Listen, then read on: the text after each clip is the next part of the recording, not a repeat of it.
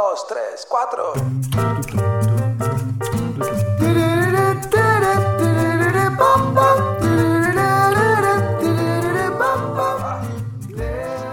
Cualquiera que haya estado siguiendo las noticias, particular noticias de Latinoamérica en las últimas semanas, seguramente ha leído la palabra dolarización.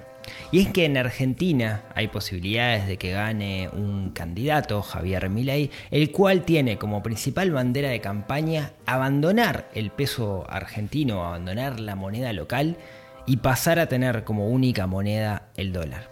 Ya hay antecedentes de esto y podemos revisar en esos antecedentes qué pasó en los otros países, pero sobre todo podemos ver qué tenemos que hacer nosotros como individuos para protegernos, entre comillas, de esta situación. Y de eso vamos a estar hablando en este episodio. Mi nombre es Rodrigo Álvarez y esto es el podcast de Neurona Financiera.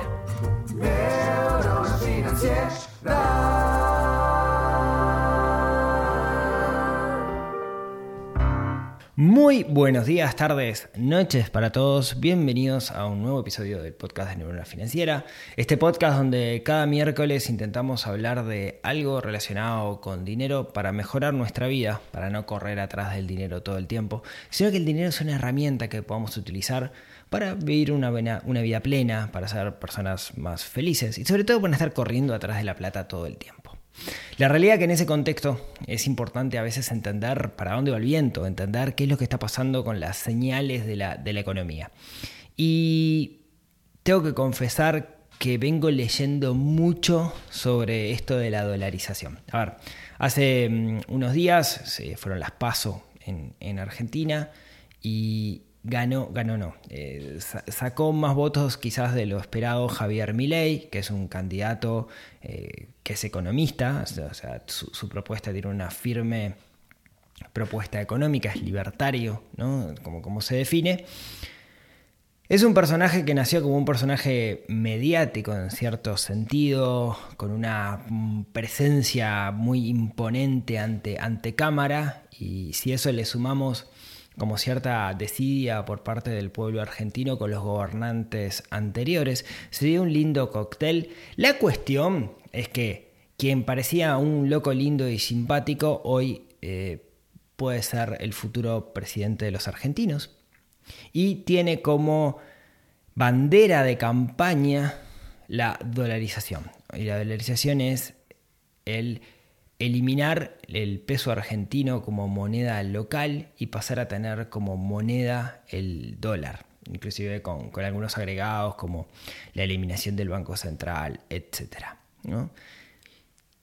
Yo, leía las, noticias y aclarar, digamos, de que en este episodio no, no quiero hacer, no, no, tengo, digamos, autoridad ni, ni quiero hacer, tomar posiciones política sobre si esto está bien o está mal, la verdad no, no tengo idea. Lo que me fui un poco fue a estudiar la, historia y a entender qué significaba esto. Me obsesioné un poquito eh, leyendo sobre, viviendo videos y cosas sobre, sobre la dolarización. De hecho, han aparecido muchísimos estos días porque esa idea que parecía una idea como loca, ahora parece ser como una idea más plausible, ¿no? De que realmente puede llegar a pasar. Y, y una de las cosas en realidad venía pensando en hacer este episodio para hablar del contexto de lo que significa la dolarización, pero después dije, ya hay mucha gente hablando de esto. Entonces, en realidad quería hacer un episodio sobre qué haría yo si el día de mañana en mi país se toma una decisión de, de especificar. ¿No? Ese es un poco el, contexto y eso es lo que quiero comentar el, día de hoy. No es una recomendación, esto es simplemente lo que haría yo a la luz del sentido común y de lo que yo sé. No, no es una recomendación para que salgan a hacer lo mismo. De hecho, muchas de las cosas que yo haría es probable que en Argentina no se puedan hacer por, por las políticas que hay hoy, hoy por hoy. Pero, pero sobre todo quiero hacer como un, análisis de, de cómo se llega a este momento porque nos puede pasar a cualquiera en cualquier país y siempre está bueno para, estar preparado. Entonces, eh, a mí, ¿para qué me sirve esto que está pasando? Me sirve para aprender, ¿no? Para aprender cómo yo me podría cubrir ante un posible escenario donde en mi país el día de mañana se, busque esto de la dolarizar, ¿no? Eh, primero un comentario. Una vez que se hace la dolarización, es muy difícil volver atrás. Es muy difícil volver a la moneda local. De hecho, para que se hagan una idea, uno de los ejemplos es Ecuador, que ahora vamos a entrar un poco en detalle. Ecuador, país dolarizado, cuando Correa es presidente de Ecuador, Correa que era un candidato muy de izquierda, anti Estados Unidos, un poco de la onda Chávez, etc., no pudo desdolarizar. Se quedaron con el dólar a pesar de todo, ¿no? Porque realmente es muy difícil. Eh, entonces es una decisión que después que se hace eh, es muy difícil revertirla, ¿no? Eso tenemos que tenerlo presente. Entonces ya sabemos que si un país dolariza, es muy probable que de ahí en adelante siga en dólares, ¿sí? De nuevo, aclarar. No tengo herramientas para ver para decir si esto es una buena o una mala decisión. Yo no soy economista, ¿no? Entonces estuve leyendo mucho y voy a poner un poco mi análisis arriba de la mesa. Cada uno saque sus propias conclusiones, pero sobre todo de nuevo, ¿no? Lo que, lo que busco es qué podemos hacer nosotros si el día de mañana en el país en el que estemos, a menos que ya estemos en un país donde se haya dolarizado, para, para protegernos, ¿no? Entonces, vamos a la historia. Lo primero es, esto no es la primera vez que pasa, ya hay varios países en particular en Latinoamérica que lo hicieron, Panamá, El Salvador y Ecuador. El modelo más cercano es el modelo ecuatoriano, ¿no? Ese es el que de alguna manera busca eh, mi ley eh, clonar o, modificar para, aplicarlo a la realidad argentina. Entonces, la pregunta que nos tenemos que hacer es, che, en Ecuador, ¿funcionó esto? Bueno, eh, sí y no, vamos a ver a qué me refiero. Sí funcionó en el sentido que eh, Ecuador venía en un contexto complicado, llegando a una hiperinflación, y eso es usualmente cuando la inflación anual supera los tres dígitos, es más de, un 100%. En el momento que Ecuador toma la decisión de, dolarizar, eh, inmediatamente después hay un pico inflacionario, pero después automáticamente la inflación baja y más o menos empata lo que es la inflación en dólares de, Estados Unidos y desde entonces sigue así, no ha tenido grandes picos inflacionarios, o sea que para controlar la inflación funcionó.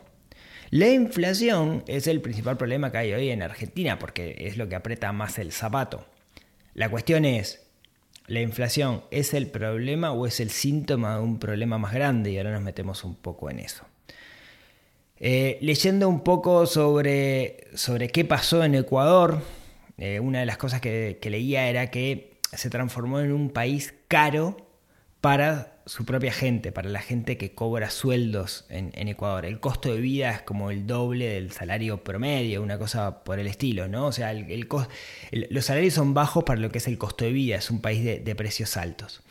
Eh, se posicionó como un exportador de materia prima, no tanto como un exportador de cosas industrializadas. Lo que es industrializado lo importa y sobre todo exporta materia prima, en particular petróleo y, agroindustria, ¿no? Sobre todo. Em, leyendo qué pasó en Ecuador, una de las cosas que dicen es que eh, si bien la inflación está controlada, y de hecho es algo bien interesante porque la mayoría de los ecuatorianos están afín de, la dolarización, o sea, le parece que la dolarización fue buena, eh, la lo que es la desigualdad se profundizó, el déficit fiscal se, se incrementó, ¿sí? Eso quiere decir, como país, es un país que gasta más de, lo que gana. Em, pero como decía, la gente de todas formas no le echa la culpa de esto a la dolarización en sí, sino que ve la dolarización como un proceso sumamente positivo en el común de la gente. Todo esto leído de la prensa, ¿no? No fue porque estuve haciendo encuestas en, Ecuador. Ahora bien, eh, una cosa que tenemos que interesar del contexto es de este contexto de, de, dolarización, es que no es, che, Estados Unidos, escúchame, ¿sabes una cosa? Yo quiero dolarizar, mandame dólares. No, funciona así.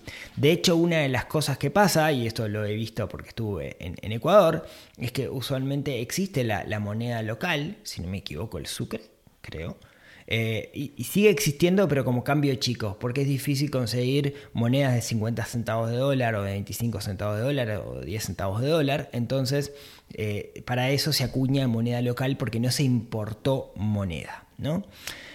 Entonces, resumen de Ecuador, la gente está contenta, pero la realidad es que eh, no sé, no, lo sé si en términos reales esto mejoró la economía del país. Seguro controló la inflación. E, ese zapato ya no aprieta más. Pero otras cosas no tengo muy claro si las, si las solucionó. Eh, el déficit fiscal sigue siendo alto, eso quiere decir que es un país, digamos, que está endeudado, como todos, digamos, ¿no? Pero, pero, pero a lo que voy es que no me queda del todo claro si eh, fue si, fue la gran solución o, la gran panacea. Recordemos que un país, un banco central, tiene como dentro de su, órbita la posibilidad de imprimir papel moneda, y eso es lo que causa muchas veces la inflación, o aumentar y disminuir las tasas de interés para de alguna manera controlar la inflación. Todo eso, cuando uno se pasa a una moneda a la cual uno no controla, desaparece. Entonces quedas básicamente eh, sujeto a las políticas de, como Banco Central de la Fed, quien es, quien es, que va a ser el que define las tasas de interés, va a ser el que eh, e, elija cuándo imprimir más dinero o cuándo no imprimir más dinero. Entonces, vamos para Argentina. ¿Cuál, ¿Cuál, es el gran problema? ¿no? ¿Cuál es el planteamiento primero en Argentina? Bueno, acá hay un problema. Y el problema es una palabra en particular, que es la palabra confianza. Y, todo gira en torno a esto. La moneda, el papel moneda de un país es importante siempre y cuando la gente confíe en ese papel moneda. Cuando la gente deja de confiar en esa moneda, ahí es donde vienen los problemas. Porque no es como antes que yo tengo un resguardo en oro sobre todas las monedas que yo emito.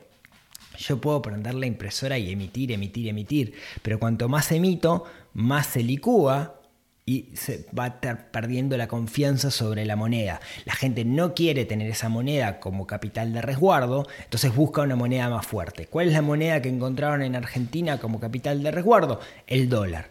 Entonces tiene sentido este concepto de dolarización. De hecho, una de las cosas que dicen es, che, la gente ya no confía en el peso. En el peso la gente no confía. No podemos restablecer la confianza en el peso. Entonces, vamos sobre el dólar, que es una moneda de la cual las personas sí confían, ¿no? Una de las cosas que se dice en Argentina es que los dólares están, lo que pasa es que no están adentro del sistema. Como la gente no confía en la moneda local, su resguardo es en dólares, pero no lo tienen en una cuenta bancaria, lo tienen en un cofre for en un banco, en una caja de seguridad, abajo del colchón, eh, comprado como puede, en el blue, de los 55 tipos de dólares, digamos, hay un dólar que es el que eh, eh, tienen y lo tienen guardado por, por algún lado, ¿no? Entonces, la, propuesta es, básicamente, un día dicen, muchacho, a partir de hoy dolarizamos. Entonces, ¿cuánto es el tipo de cambio? Y acá es el gran lío, ¿no? Eh, el equipo de Milei dice, bueno, el tipo de cambio va a ser el tipo de cambio que está dado por el sistema, básicamente el blue, ¿no? Que es el que se transa en la calle. Y otros dicen, no, no, da y hay que hacerlo a 2.000, a 3.000, a 10.000. No hay una voz cantante que diga, este es el tipo de cambio y todos los economistas tienen teorías distintas y ahí no tengo ni idea ni herramientas cómo hacer para, calcularlo. Así que no, no, no, los puedo ayudar en ese caso. Pero la cuestión es que un día van a decir, muchachos, a partir de ahora, vamos a poner un ejemplo, el dólar vale 800 pesos argentinos. Punto. Entonces, si vos tenías una cuenta de banco en la cual tenías 800 pesos argentinos, pasás a tener un dólar. Y cuando tengas que pagar los impuestos, esos impuestos los tenés que pagar en dólares. Entonces, un poco lo que dice, eh, lo que dice la, teoría, ¿no? lo que dicen por el lado del equipo de Milei es los dólares van a empezar a entrar el sistema. Y automáticamente se va a generar como una confianza en el sistema y la gente ya no va a querer tener el dólar abajo del colchón, sino que lo va a depositar adentro del sistema. Los dólares están ahí, 200 mil millones de dólares en la vuelta, literal. Entonces dicen, los dólares van a empezar a entrar al sistema y de esa forma nos vamos a llenar ya con los dólares y tenemos los dólares necesarios. No, no hay que hacer una importación de dólares, ¿no?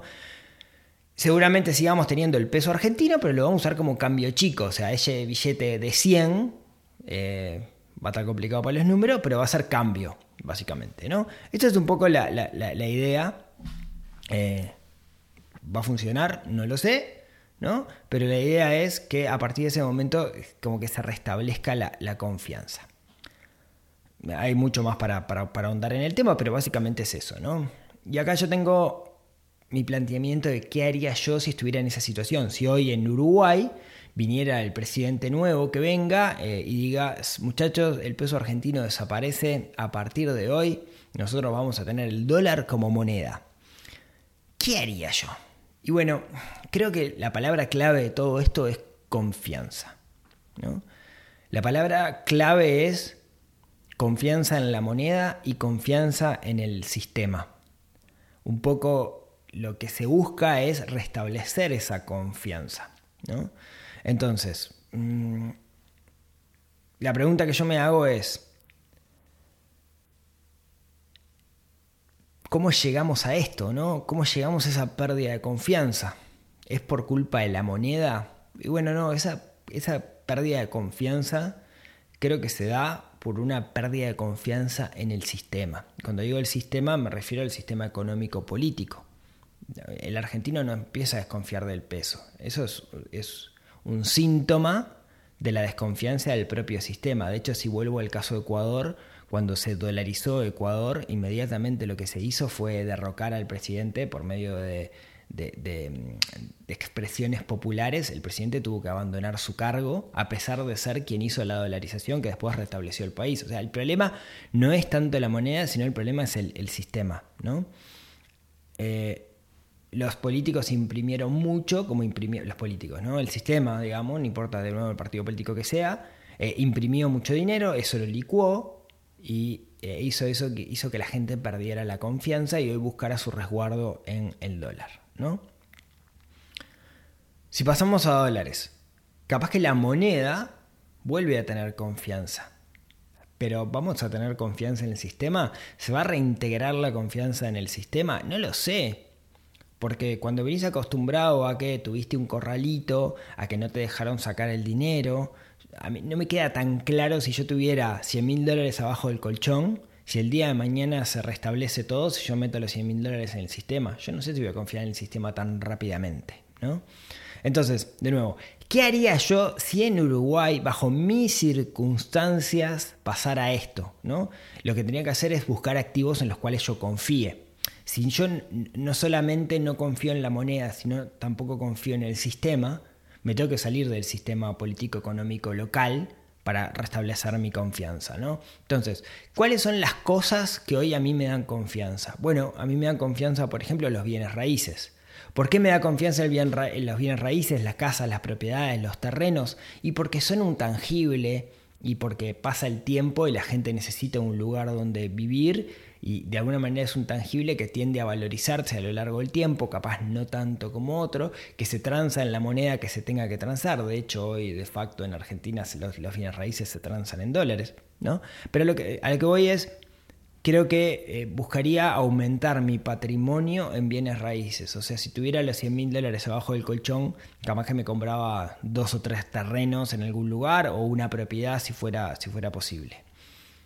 Lo otro es como la confianza, es una confianza en el sistema político-económico y los bancos son parte de esos jugadores y de alguna manera ya han puesto restricciones los bancos en su momento, capaz que gustaría, buscaría tener depósitos en el exterior. Sé que esto para un argentino no es tan fácil como es para alguien de repente en Uruguay, que tenemos la posibilidad de abrir una cuenta de banco en el exterior o una cuenta con un corredor de bolsa en el exterior, una cuenta de inversiones y girar dinero libremente. Entonces, quizás buscaría sacar dinero local para depositar dinero en el exterior. Seguramente eh, mi portafolio de inversión, adelantándome, ya que no tengo confianza en la moneda local, lo buscaría tenerlo en dólares, ¿no? Por ejemplo, hoy mi sistema de inversión a mí me plantea que tengo un porcentaje alto de eh, inversiones en moneda local ajustados por, por inflación. Si yo no sé eh, si, mañana esa moneda va a desaparecer y no tengo confianza en esa moneda o no tengo confianza en lo que me dicen que es la inflación, esa posición a mí no me gusta. Entonces buscaría tener posiciones en dólares. Liquidaría mis posiciones en moneda local, iría a posiciones en dólares. ¿sí? Eh, claro, quizás eso yo de nuevo, ¿no? Esto lo que haría yo estando en Uruguay. Yo sé que ahí hay muchas limitaciones que un argentino no, tiene, digamos, en, en este momento. Seguramente eh, tendría algo de liquidez en, dólares eh, y no en el sistema bancario. ¿no? Lo tendría en una, caja de seguridad o, similar, esperando de que se restablezca esa confianza. O sea, yo no confiaría ciegamente en el sistema. De nuevo, esto no es una recomendación, es lo que me pasaría a mí, digamos, viéndolo desde la óptica del sentido común. Y lo que sí capaz buscaría activos de resguardo, ¿no? activo de resguardo es quizás eh, vería, vería con más cariño el mundo cripto, en particular los stablecoin que acompañan la cotización del dólar, ¿no? Buscaría monedas que acompañen esa, esa cotización como para poder tener en activos digitales algo de dinero.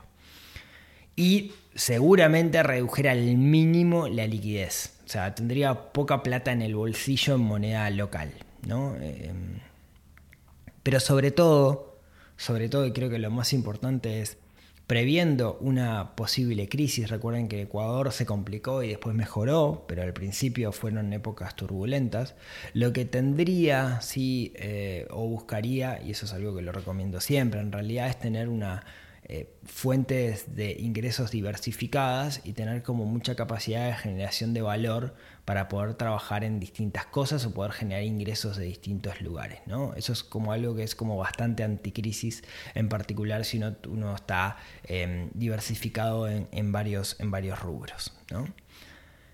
A todo esto igual me genera algunos miedos o algunas incertidumbres. De nuevo, estoy afuera de Argentina yo no, la vivo en el día a día, así que no, no, no, no puedo opinar. Yo le estoy contando lo que haría yo si me entero que el día de mañana en Uruguay fueran a hacer una especificación, una dolarificación, ¿sí? Dolarización, eso, ¿no? Desapareciera la, la moneda local. Eh, no, no, estoy haciendo esto, no estoy tomando partido político, nada, así que no me peguen, no me relajen, etcétera. Esto da como una charla de bar larguísima, ¿no? Simplemente, como siempre, lo que hago es buscar la reflexión, tanto para los que están en Argentina como para los que están afuera. Un miedo desde las finanzas personales que me genera todo esto es si el día de mañana a mí me dicen que tengo una cuenta en, pesos, ¿no? De nuevo, tengo 800 pesos en el banco y ahora paso a tener un dólar. Ahora, si tengo una deuda en la cual que tengo que pagar 10 cuotas de 800 pesos, ¿paso a pagar 10 cuotas de un dólar? ¿Me van a dolarizar las deudas? Sí, eso creo que va a pasar, ¿no? Es parte de todo esto. Y eso puede ser que mucha gente especule si uno dice, ah, mira, la realidad es que yo compro hoy algo en pesos eh, y compro, lo compro en 12 cuotas de 800 pesos. Pero el economista este que sigo en Twitter dice que en realidad el tipo de cambio, si es que gana mi ley, va a ser de 3000. Entonces me conviene endeudarme en pesos argentinos porque pues en dólares va a ser nada. Pero claro, estamos especulando y esa especulación puede salir mal, puede salir muy mal. Entonces eso me da, me da como miedo de que mucha gente se la juegue a especular. De hecho ya hay actores en redes sociales diciendo, endeudate, no, esto es Argentina, te van a sacar del pozo, no sé qué, que a mí me da como mucho miedo eh, que hagan eso. Y el otro miedo que tengo es, ¿qué pasa si o no gana mi ley o no tiene los votos necesarios para poder hacer la dolarización? O sea, ¿qué pasa si mi ley pierde? Estamos en un contexto donde acá octubre van a abrir el camión de la barométrica en, sentido opuesto para tirarle todo arriba al peso argentino. O sea, imaginemos que no gana mi ley. La confianza en el peso argentino se va a ver totalmente degradada. ¿Cómo levantás eso? De nuevo, ¿no? La palabra acá es confianza. Y eso me genera como muchos miedos y muchas incertidumbres de qué pasaría ahora si no se dolariza. Porque ahora ya todo el mundo lo está teniendo en la cabeza y sin querer, eso está haciendo que la confianza en el peso argentino vaya desapareciendo. Y eso me genera como mucho resquemor. Así que no sé qué va a pasar. Eh, y eso me genera mucho miedo y mucha incertidumbre. Pero si hay algo, hay algo que he aprendido en, yo durante todos mis años de, de, carrera profesional. Me tocó trabajar con argentinos, viajar mucho a Argentina y ver muchas crisis.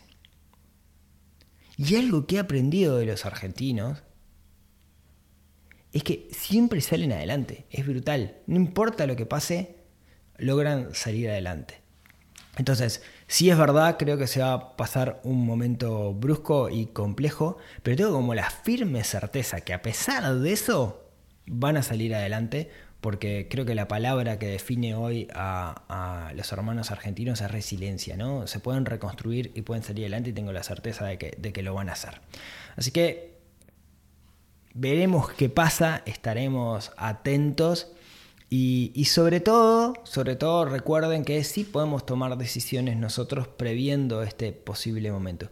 Y quédense con una palabra, porque creo que la palabra que define todo esto es la palabra confianza. Si confiamos en el sistema, si nosotros logramos que el sistema funcione y el sistema eh, nos genere confianza, las cosas pasan. ¿no? Qué valor tan importante que es la confianza y a veces cómo lo dejamos de lado. Eh, de nuevo, no me peguen por este episodio aquellos que tengan posiciones políticas. Eh, simplemente hice un análisis de nuevo desde el punto de vista del sentido común de qué haría yo si en mi país se dolarizara. Muchas gracias por escucharme hasta acá. Espero haberles aportado algo. Espero haber hecho un episodio distinto a los 5 millones de videos que hay sobre dolarización en, YouTube o que van a encontrar podcast. Si les gustó, me lo dicen. Si no me gustó, también me lo dicen. Siempre que sea con respeto es súper bienvenido. Muchas gracias por escucharme hasta acá. Y como siempre, si tienen ganas, nos vemos. Nos hablamos o nos escuchamos la próxima semana. Les mando un abrazo a todos y que tengan una muy buena semana. Chau, chau. Neuros financieros.